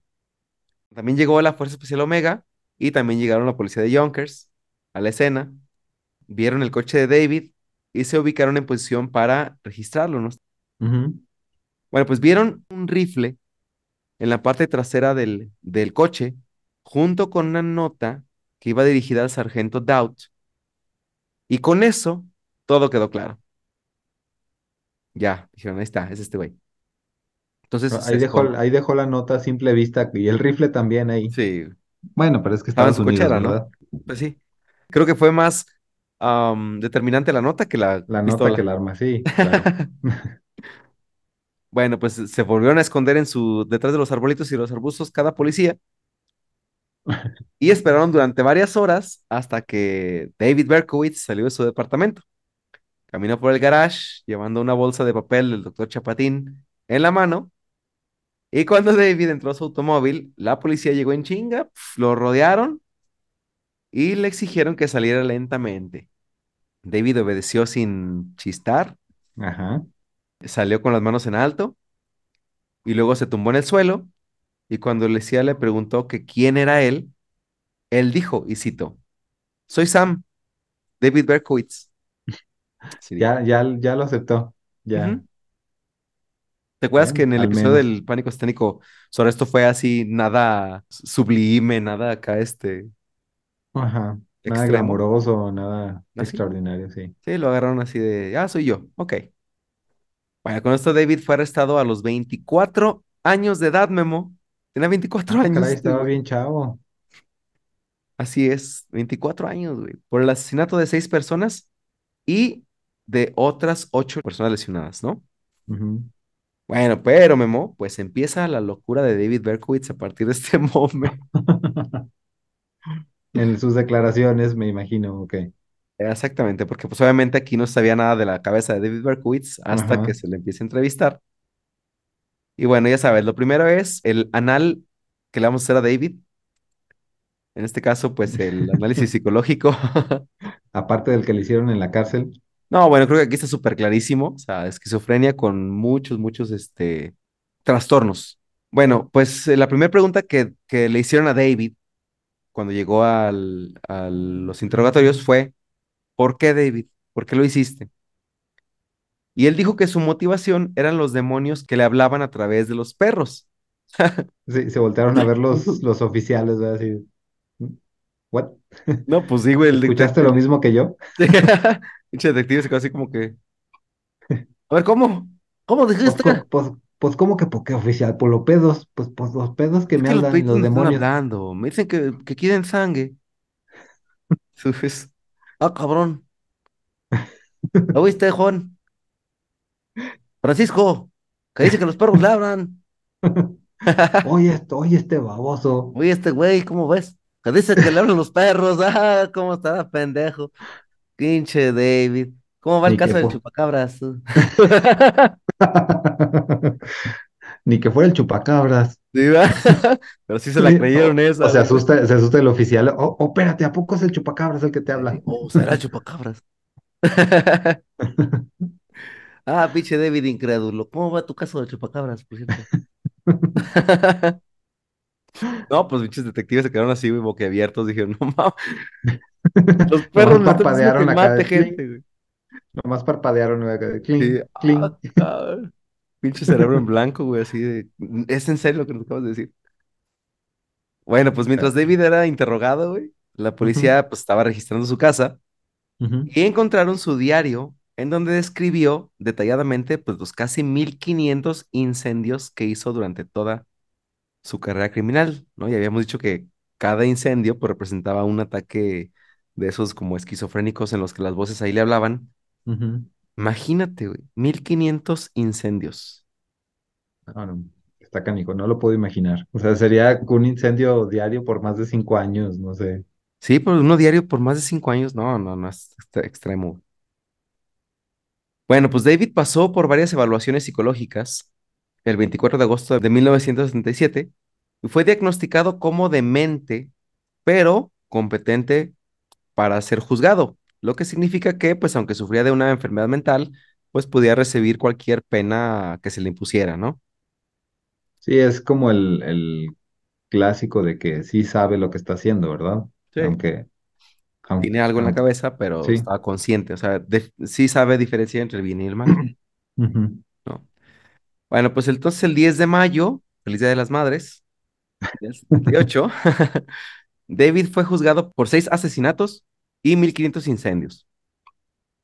Y durante el juicio, También se lo, también se los juntaron los incendios. claro, claro, pues imagínate, Y un intento de asesinato a un perro también. muchos eran a propiedades este, privadas y Mm.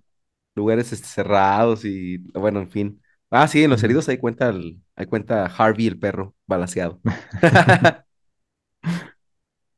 Me imaginé que también fue a declarar el perro al juicio, ¿verdad? David, ya, disparó. ya- ya ven cómo sí habla, ya ven que, sí, que no estoy loco. David acá, balanceándose en su silla, todo lo que da, vea, en chinga. Sí. Sangre, sangre. No, pues bueno, fíjate que de hecho, de, de hecho, mientras estaban en el juicio y todo esto, David estaba cantando Stacy's a whore. En, ¿Cuál es esa? Stacy's una prostituta. No, o sea, él cantaba esto, o sea, Ah, tarareaba ok. Stacy's a whore, ¿no? Las palabras, Ajá. para burlarse de su última víctima, Stacy Maskowitz. Ah, no mames. Hijo de la chingada, güey. Sí. Entonces, imagínate la gente cómo se puso ahí en la audiencia. O sea, se ardieron completamente y pues con mucha razón. Y tuvieron que llamar a un receso de, de dos días para tranquilizar el alboroto del juicio, ¿no? Entonces, después de dos días, ya pues llegó a su fin, llegó el veredicto y el 12 de junio del 78, David recibió seis condenas de entre 25 años a cadena perpetua cada una. Súmale de a 25, que es lo mínimo, por seis, Sí. pues 125 años en la cárcel. Ya, Ya de ahí ya no iba a salir. sí, realmente ya era lo mismo. Ahora, al escuchar el veredicto, no sé si David pensaba que le iban a decir, inocente, David. Él en su cabeza. Ah, yo creo, de hecho, no, yo que ya salía absuelto de todo. Pues al escuchar el veredicto, David trató de saltar por la ventana del séptimo piso del tribunal. Has declarado se levantó y culpable. Muy corrió hacia la bien, ventana. muy bien. Ahorita vengo. Agarró voy a levantarme ventana. poquito, no voy a saltar por la ventana. Solamente voy a agarrar poquito de ahí. ¡Nos vemos! No, güey, pues luego, luego lo agarraron los, los guardias, Ajá. lo contuvieron y de- en chinga lo agarraron, ¿no? Lo, lo, lo esposaron y David fue llevado a la correccional Sing, que ahora es mejor conocida como la prisión de Sing Sing en Nueva York, antes de ser enviado al correccional de Clinton cerca de Dannemora en Nueva York y luego a la prisión de Attica en 1978. O sea, lo iban a estar como Moviendo. moviendo exactamente. Pero pues David siguió provocando problemas mientras estaba en prisión, como ya también es costumbre de estos güeyes, no se quedan en paz. Bueno, pues lo primero que hizo fue que envió por correo un libro sobre brujería a la policía de Dakota del Norte, Ajá, diciendo que sabía de la muerte de una tal Arles Perry, quien era una niña de, o una joven de 19 años, asesinada en circunstancias misteriosas en la Universidad de Stanford en 1974. ¿Sí? O sea, ajá. Cuando todavía estaba libre de él. confesó en el 74. Ahora, la policía lo entrevistó, dijeron, a ver, güey. Pero pues se dieron cuenta de que realmente pues no sabía nada. David. O sea, se, está, se estaba adjudicando el asesinato, pero nomás, Llamar la atención el güey. sí, seguía queriendo llamar la atención. Exactamente. Bueno, pues David también insistió en que no era el único asesino del hijo de Sam y que formaba parte de una secta secreta, citando una vez más a los Carr, a los Casara y a Glassman como sus cómplices, que es la teoría que te platiqué hace ratito. Pero al igual que con Arles Perry, nada se sostuvo y simplemente pues no, no hubo pruebas, ¿no? Para decir como que sí, sí hay algo, no, hay nada. Pero bueno, luego de varios años, David se adaptó a la vida en la cárcel y para no perder la costumbre, sus compañeros de celda y demás reclusos se comenzaron a burlar de él. Y no solo ellos, Memo, sino también los guardias de la cárcel. Ni modo, es su Sí, karma. pues el karma, güey, lo traía. Cada que lo sacaban, ya sea a hacer deporte o a comer, a los comedores, todos le aullaban y bromeaban con que hablaba con perros, güey. Todos le ladraban. Va el encantador de perros. Le- lo carreteaban bien gacho, ¿no? Bien merecido, la verdad se lo ganó. Sí, güey. Ah, pinche David. Pues como tú dices, el karma. Karma is a bitch. Ahí está. Bueno, pues por supuesto, Memo, después de un año de, de burlas, pues David ya no quería ser el hijo de Sam. No, mejor ya no Ya dijo, quiero. no, ya no quedó nada. Esta ya me sentí mal. Y, y dieron mis sentimientos. Necesito un abrazo. Pero, digo, me, me da cosa porque pues todo, todo es producto de, de su inestabilidad mental, ¿verdad? Pero Sí, pues es que es una enfermedad, ¿no? sí, Ahora, pues pero también no cualquier esquizofrénico anda ahí matando, sí, exactamente. ¿no? Sí. Pero bueno, pues bueno, eh, tan, tal fue así eh, el arrepentimiento de David que en febrero de ese mismo año también se retractó de la historia de, de, de posesión demoníaca que según él sufrían los perros y que le hablaban, ¿no? No, de no me hablan. No, Los es que pensándolo bien, no es cierto. Se me hace que no entiendo. Pues tal que al final ya se retractó de esto, ¿no? Ujú. Ahora, durante una entrevista con el veterano del FBI, Robert Ressler, que también ya mencionamos en muchos capítulos, porque Robert Ressler es muy importante para eh, el estudio de los asesinos seriales, Es al que, es el que se le cayeron sus calzoncitos con este Ed Kemper, ¿no? ese mero, sí, el que le andaba, que timbraba y nadie venía, pinche guardia, y este güey dijo, ah, vamos a jugar con este pendejo un ratito, y no, el otro ya sudado, ya todo bien sudadito, güey, bien brilloso ahí en la sala, güey, Así que lo que le decía Ed Kemper, como que te ves muy guapo hoy. ¿eh? ándale, Y el otro, ay. ya, Dios mío, y al final nomás le di una palmadita en la espalda que le dijo, no te creas, güey, una broma. Bueno, primero le dijo a David que no hablaría con él si no era absolutamente sincero. David finalmente confesó que estaba motivado por su propio odio hacia las mujeres y su propio odio a sí mismo. O sea, ya fue la conclusión de Robert Ujú, Ressler, que pues realmente era por todas las consecuencias de todo lo que le había sucedido con las relaciones, tanto amorosas como no amorosas, con todas las mujeres en su vida, pues dieron como resultado los, los asesinatos a las chicas, ¿no? Sí. Y además también dijo que la historia del demonio pues era una fantasía de control que él mismo se había inventado, como para poder controlar su esquizofrenia, ¿no? Ujú. De cierto modo también tener o sentir él que tenía el control sobre algo que pues, realmente no tenía el control. Pues esas voces en Ah, bueno. su, en su cabeza pues eran proyecciones auditivas de su esquizofrenia, simplemente. Ajá. Buen punto. Digamos que las identificaba, las etiquetaba y les ponía nombres como para tener un poquito más el control. Así mínimo, mínimo les podía poner nombres de demonios y les ponía personalidad y todo para, sí, Sentirse medio como que eh, dominaba un poquito esas Ajá, suena lógico dentro de toda esa locura. Sí. Bueno, pues ya en el 87, 10 años después de su sentencia, David cayó en una depresión enorme y se dice que nuevamente quiso suicidarse. Pero, pues David conoció a nuestro Señor Jesucristo, Por supuestamente, supuesto, y encontró la paz a través del cristianismo evangélico, claro. ¿no? Ay, güey, bueno, Como no puede ser de otra manera. pues una, me- de una mentira se fue a la otra mentira. Dijo, bueno, pues esta mentira se me hace como, me acomoda más ahorita, Ujú. ¿no? Bueno, Pero mira, mi- mínimo, mínimo le da paz, ya. Ca- cada quien, cada quien elegimos nuestro veneno. eso sí. No, bueno, pero pues ya se le entrevistó a David y cuando se Ajá, convirtió y dijo, y citó, un día me puse a rezar y de repente sentí que se me quitaba un gran peso de encima y empecé a llorar. No podía creerlo.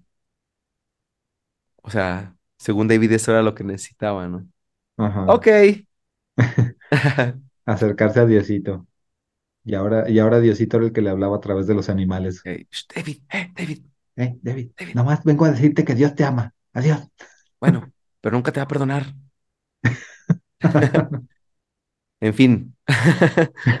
David formó grupos de oración y esto para intentar cambiar su apodo de del hijo de Sam por el hijo de la esperanza y pues así hacer su nombre más positivo, ¿no? El hijo de Jesús. El hijo de Jebús.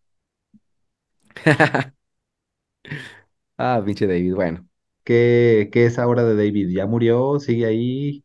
no, David sigue vivo, ¿Sigue vivo? sigue vivo, sí. Bueno, se dice que comenzó a comunicarse por cartas con familiares de las víctimas para disculparse y aunque unos ya lo perdonaron, otros pues, lo siguen viendo como un pinche loco monstruo asesino, ¿no? Ahora, en el 2006, David publicó un libro titulado Hijo de la Esperanza, justamente, ¿no? Los diarios de la prisión de David Berkowitz, en donde él habla de su conversión al cristianismo, de cómo Dios le cambió la vida y ahora es un hombre de bien. Bueno, pues, eh, y pues como te decía, sigue así hasta el día de hoy. David sigue vivo y encerrado en la correccional de Shawangunk, en la correccional de Shawangunk en eh, Wallkill, en Nueva York. Ahí sigue encerrado David hasta el día de hoy. Y aunque pues ya haya desistido a sus apelaciones de ley, ya no va a pedir que lo dejen salir, porque pues ya no sé cuánto tiempo le quede de vida, ya está muy viejito, ujú, eh, para lograr reintegrarse a la sociedad, si es que se la dieran, como te digo, aunque a David le guste o no le guste, por siempre será recordado como el hijo de Sam. Listo, Memo. Ahora sí, Qué bu- buenas palabras finales. Así, así lo conocemos y así se le va a conocer forever Así and se le ever. conocer. Por, por más buenas acciones que pretenda hacer o que crea que esté haciendo, ya, eh, su carga es demasiado grande como para Sí. quitársela de encima. Lo que hizo ya está en los anales de la historia, al menos en los de los asesinos seriales. Y yo creo que para siempre no existirá una persona que haga lo que hizo este güey en cuanto a todo el movimiento social, eh, cultural, incluso hasta político, por todo el- lo que metió ahí. Un movimiento cabroncísimo en, la- en una ciudad completa, un solo güey. Sí, lo que hace la mezcla de esquizofrenia, enfermedades mentales y bullying. Sí, detonado obviamente por todo lo que el- le, todo su contexto, ¿no? Pero pues Sí, creo, creo que sí queda muy claro ahí del buen sí, David. sí. Sí, sí, sí, más, más claro no puede estar. No, pero David no pudo con... David, Ya me voy, David. Memo. Con las voces en su cabeza. Memo, ya terminamos, Memo. ok. Bueno, Memo, nos vemos en el siguiente episodio. Muchas gracias, Memo. Hasta la próxima. Bye.